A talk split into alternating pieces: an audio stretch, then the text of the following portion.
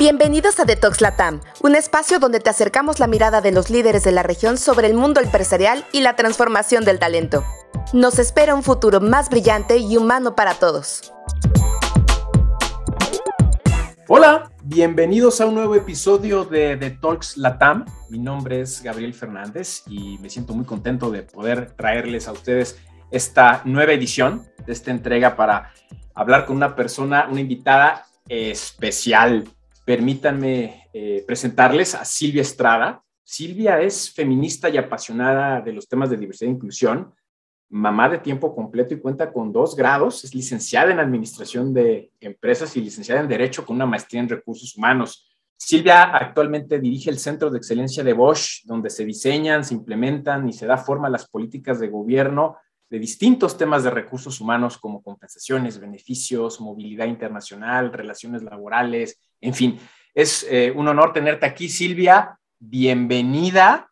Y bueno, ¿por qué no empezamos eh, y nos empiezas por compartir cómo fue que llegaste a Bosch y cuáles han sido los desafíos que has vivido hasta el momento? Nuevamente, gracias, Silvia. Muchísimas gracias, Gabriel. Eh, totalmente un placer y un halago estar aquí platicando el día de hoy. Y aprovecho también, antes de continuar, para agradecer al equipo de Mercer. Bueno, pues eh, yo entré a Bosch hace 10 años y entré eh, después de una experiencia laboral muy, muy difícil para mí personal y profesionalmente. En mi empresa anterior sufrí de acoso y de hostigamiento, todo lo que marca hoy la norma 035, casi casi el manual me sucedió a mí. Y después de esa experiencia tan dura que tuve personal y profesionalmente, me di mucho tiempo para volver a buscar un trabajo y buscar una empresa en donde no pudiera volver a tener una situación como esta. Y afortunadamente llegó a mi vida Robert Bosch México y en una de mis entrevistas ya últimas, en aquel entonces el director de recursos humanos le conté lo que me había sucedido y me dijo, Silvia, en esta empresa eso no va a ocurrir. Y en ese momento firmé mi contrato, dije, yo de aquí soy. Entonces, esto es un poquito de cómo llegué a Bosch hace 10 años llegué a una posición de especialista de entrenamiento y de ahí se me ha dado la oportunidad de ocupar distintas eh, asignaturas en proyectos, en distintas áreas como especialista, como líder de proyecto, como líder de gente. Y como tú bien decías ahorita, ahorita estoy dirigiendo una parte del Centro de Excelencia de Bosch, donde nosotros hacemos el diseño y gobierno de políticas de recursos humanos a nivel nacional. Así brevemente, esa es mi historia y trayectoria en la organización. Wow, increíble, Silvia. Ahora mencionas, bueno, nos compartes un tema que tú viviste de manera personal bastante particular y, me gustaría ponerlo en la situación que nos toca vivir en distintos países de la región y que habla sobre el reto que, enfrentan las mujeres para ir creciendo al interior de las organizaciones. Mucho se habla de eso. Eh, en tu opinión, ¿ha sido suficiente lo que hemos hecho? ¿Qué, ¿Qué, está faltando en el entorno organizacional? ¿Qué, les, qué nos está faltando? Como sociedad inclusive para que podamos tener una, un abordaje mucho más equitativo e igualitario para las mujeres. Sí, claro. Yo, yo creo que debemos empezar por la parte social, ¿no? Que nos hace falta, hemos caminado y avanzado mucho trecho, pero sin duda no es suficiente ni bastante, ni hemos llegado a donde deberíamos estar, ¿no? Desafortunadamente, pues hoy hay todavía muy pocas mujeres en el mundo ejecutivo ocupando posiciones de alto rango. Hay muchas mujeres que no reciben un salario igualitario o paritario a lo que reciben sus compañeros de trabajo por la misma actividad. Hay muchas mujeres que realizan trabajos que hoy no son remunerados, particularmente el trabajo doméstico. Hay mujeres que no tienen las mismas oportunidades de estudiar que muchas de nosotras ya tuvimos. Hay mujeres que no tienen acceso a los servicios de salud hay mujeres que todavía son vendidas por sus familias, hay mujeres que no tienen acceso pues a lo más básico, ¿no? Que incluso es la vida, ¿no? A ese grado es el reto que como sociedad tenemos. Sin duda en el mercado empresarial yo podría decir que habemos muchas mujeres hasta cierto punto voy a etiquetarlo como mujeres que tenemos grandes privilegios, ¿no? Somos mujeres que hemos tenido la oportunidad de estudiar, de salir de nuestras casas, de poder desarrollarnos profesionalmente y la lucha aún así sigue siendo difícil para acceder a esos espacios, ¿no?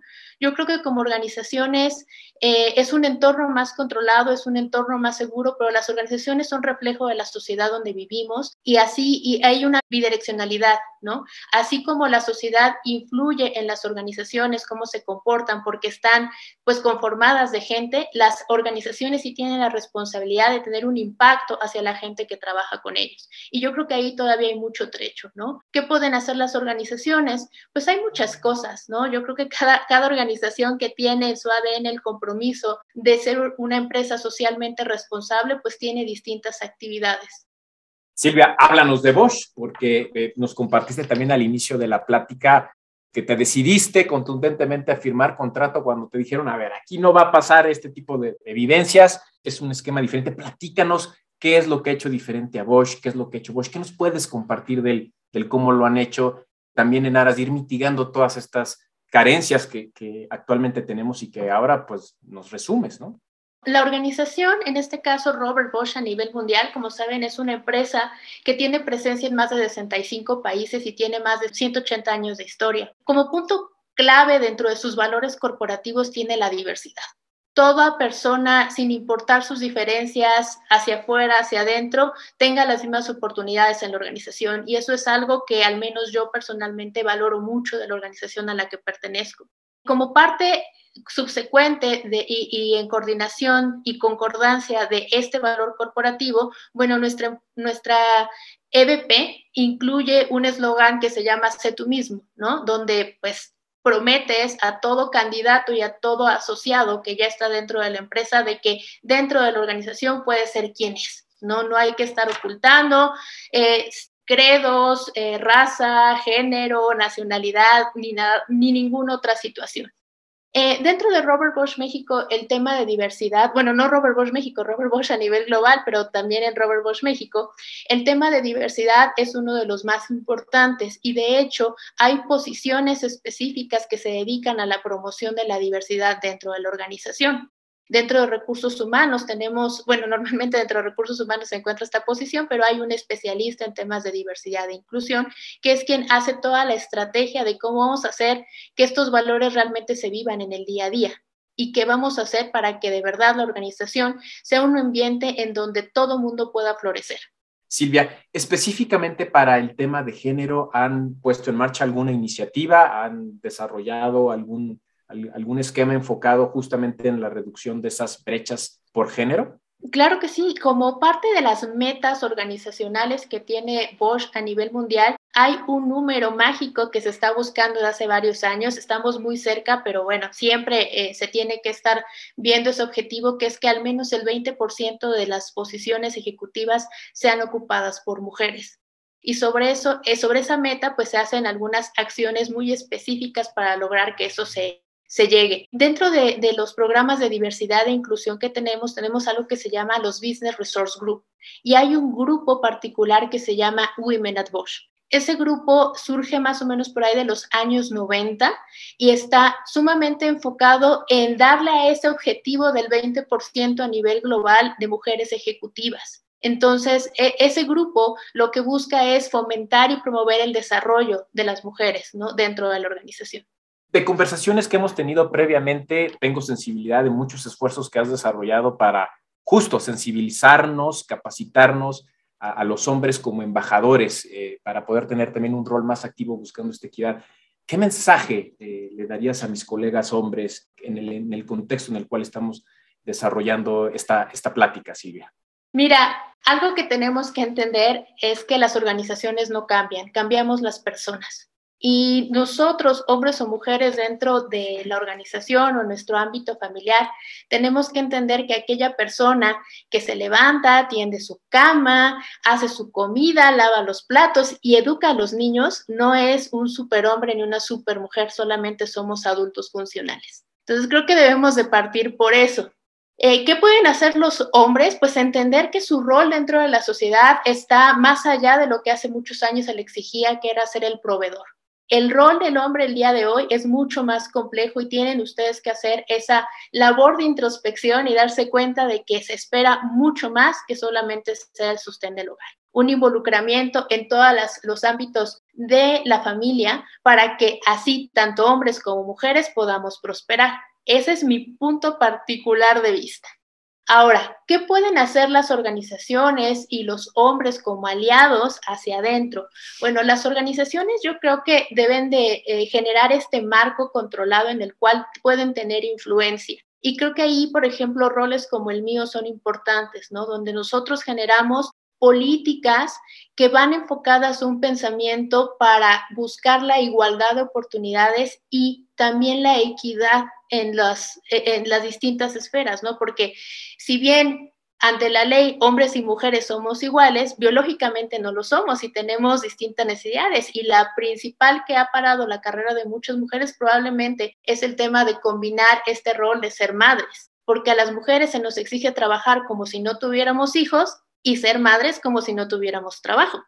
Entonces, creo que es muy importante que dentro de las políticas no solo veamos que el beneficio o, el programa sea abierto a todas las personas, sino que también veamos cómo cerrar estas brechas donde tenemos que propugnar por la equidad me he esforzado mucho en estas situaciones y, por ejemplo, hemos hecho políticas donde pues también tenemos que entender que el modelo de familia ya no es papá, mamá e hijos, ¿no? Hay familias homoparentales, lesboparentales, hay familias con hijos adoptados, hijos biológicos y que la sociedad es mucho más compleja que hace 50 años, ¿no? O hace 20 años que incluso yo empecé a trabajar. Entonces, todas estas políticas tienen que estar buscando dar estas herramientas a todo este tipo de diversidad de necesidades que hay.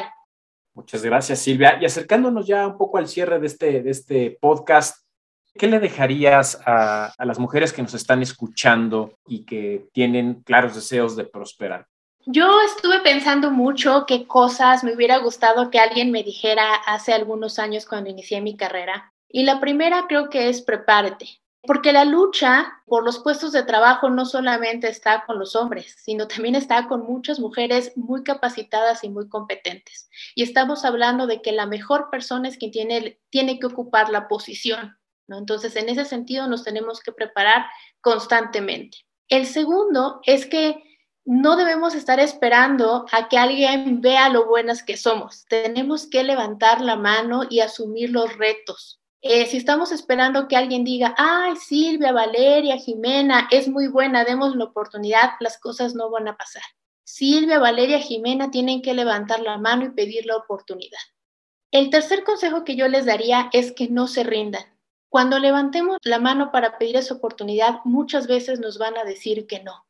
Y si nosotras caemos en el derrotismo y decimos, no, ya lo intenté una vez y no, no voy a volver a pasar por eso, pues vamos a, vamos a perder esa oportunidad de crecer. Yo creo que muchas veces a hombres y a mujeres nos han dicho que no, pero tenemos que ser persistentes.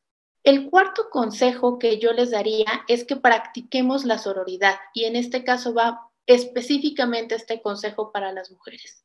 Las mujeres competimos dentro y fuera de las organizaciones. Y a veces somos muy dadas a, híjole, fulanita no me cae mal, eh, está hablando mal de mí o me vio el otro día.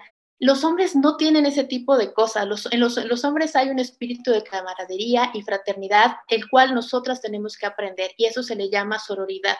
Tenemos que darle la mano a la colega que viene al lado y la colega que viene atrás para que el camino sea más fácil para todas. Y el último es cree en ti misma. Muchas veces las mujeres queremos estar 100% seguras de que somos capaces de la encomienda y las estadísticas dicen que las mujeres no nos postulamos a un puesto de trabajo si no cumplimos al 100% con las capacidades y competencias que se solicitan en la descripción de puesto. Mientras que un hombre levanta la mano aún teniendo el 40, el 50, el 60%. Entonces creo que también es un buen consejo para las mujeres que, que me escuchan, hay que creer en nosotras mismas.